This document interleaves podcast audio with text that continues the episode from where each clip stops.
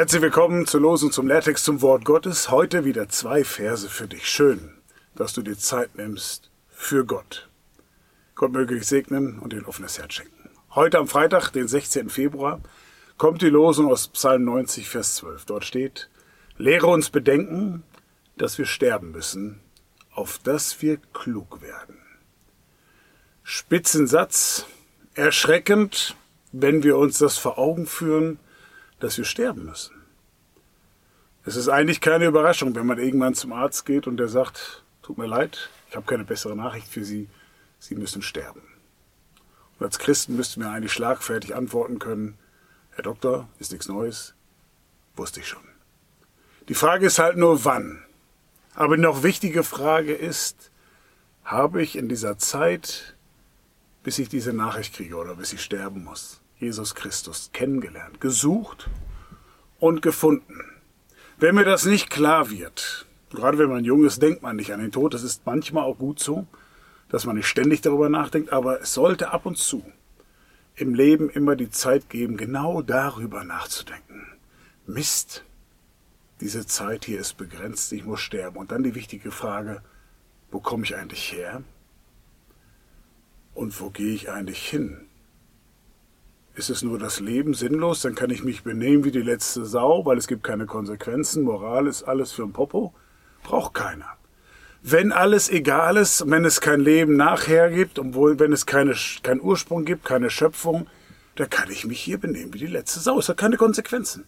Dann geht es nur darum, über Leichen zu gehen, das meiste in dieser Welt für mich herauszuholen. Spaß, Drogen, unterschiedliche Partner. Aber was ist, wenn es mehr gibt. Wenn mir bewusst wird, ich muss sterben und ich höre von dem Leben nach dem Tod.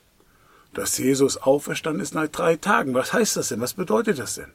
Das heißt doch, es gibt etwas nach dem Tod und Jesus und Gott setzen sogar noch einen drauf und sagen, das ist noch viel spitzenmäßiger und herrlicher und dauert ewig als das, was wir hier kennen. Das heißt, dein Leben jetzt kann richtig super sein, spitze sein. Und es ist trotzdem nicht annähernd so gut. Nur ein Mini-Fünkchen von der Herrlichkeit, die später auf uns wartet. Das heißt das doch. Oder dein Leben kann richtig schwer sein, hart, voller Leid. Und du fragst dich nach dem Sinn und warum Gott dir es antut. Aber lass dir sagen, das ist eine kleine Zeit. Und danach wartet noch etwas viel Größeres auf dich. Wenn ich allerdings nicht darüber nachdenke, dann stelle ich nicht die richtigen Fragen.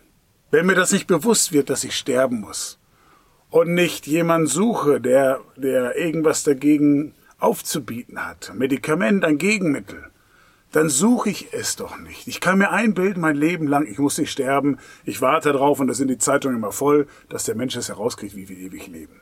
Vergesst es, wird nicht klappen, lasst ihr nicht in die Irre führen von diesem menschlichen Geschwätz. Es wurde bereits ein Gegenmittel gefunden und es hat einen Namen, Jesus Christus. Wer an Jesus Christus glaubt, wird leben, selbst wenn er stirbt. Aber nur, Wer Angst zum Tod hat und sich dieser Angst stellt und sich auf, der, auf die Suche macht, der fragt die richtigen Fragen und wird am Ende mit Antwort belohnt. Denn Gott will ja belohnen. Er hat ja den Weg nicht geschaffen. Er möchte es uns doch zeigen. Und er möchte uns das Herz öffnen, aber nicht, wenn wir uns nicht dafür interessieren, ihm den Rücken zu drehen. Ich glaube, es war Stephen Hawkins, das ist dieser bekannte Wissenschaftler, ich glaube, er kommt aus England, so intelligent war er gar nicht, habe ich neulich nachgelesen für eine Predigt. Ich glaube, IQ von 160, ich glaube, Top ist so 220, 230. Der hat gesagt, er hätte keine Angst vom Tod. Er saß ja im Rollstuhl, war schwer behindert. Und er sagt, er hat keine Angst vom Tod. Fehler. Denn dann fragt man nicht die richtigen Fragen. Ich weiß noch, als Jugendlicher hatte ich Blinddarmentzündung und ich hatte Angst vom Tod. Ich glaube, das war das erste Mal, dass ich bewusst richtig zu Gott gebetet habe. Ich wusste noch nicht genau, wie das geht, wen ich ansprechen soll. Ich habe noch nicht verstanden, wie das mit Jesus ist. Das kam erst später.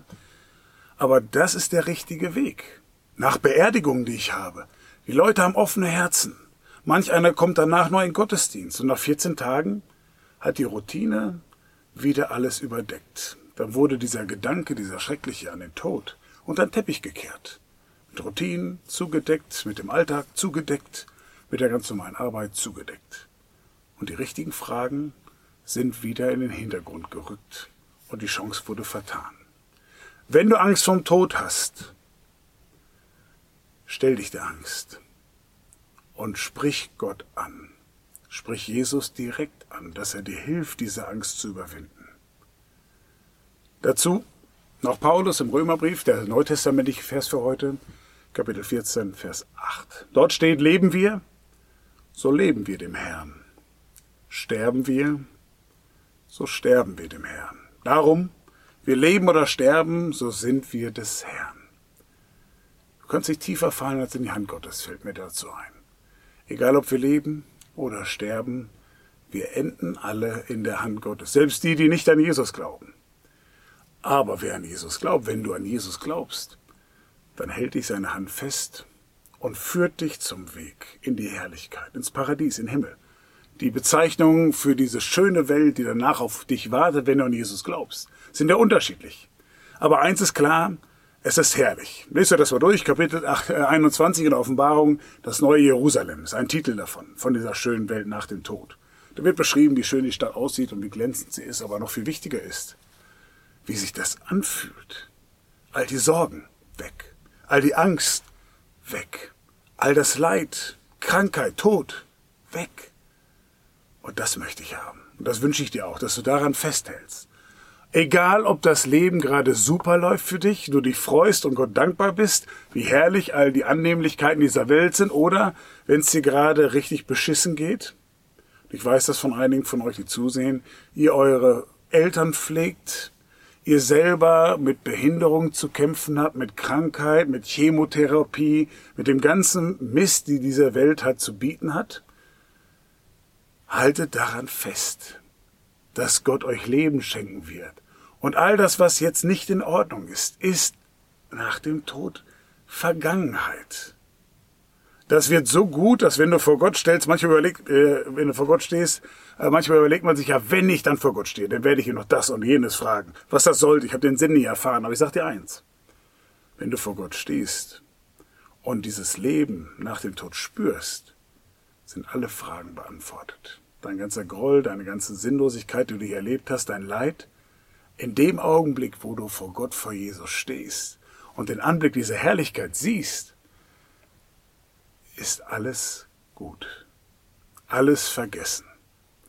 Und du fühlst dich einfach nur noch wunderbar. Gibt gar kein Wort, das beschreiben kann. Unendlich wunderbar, unendlich super, voller Herrlichkeit und Leichtigkeit und all diese Gedanken, die man sich macht, alle weg. Nur noch Freude und Schönes von Gott geschenkt. Und Gott ist endlich mitten unter uns sichtbar. Wir können mit ihm reden, mit Jesus. Er kann erzählen, was, was er alles noch erlebt hat, was wir gar nicht wissen. Es wird spannend, es lohnt sich. Aber egal, ob wir leben oder sterben, haltet an Jesus fest. Denn dann werdet ihr leben, wirst du leben. Vergiss das nicht. Genieß den Ausblick, egal wie es dir geht. Gott segne dich und behüte dich und erhalte dich ein Leben lang im Glauben an unseren Herrn Jesus Christus, weil er den Tod besiegt hat. Und wenn du ihm folgst, wirst du auch den Tod besiegen und in seiner Herrlichkeit ein neues Zuhause finden. Gott segne dich und behüte dich. Amen.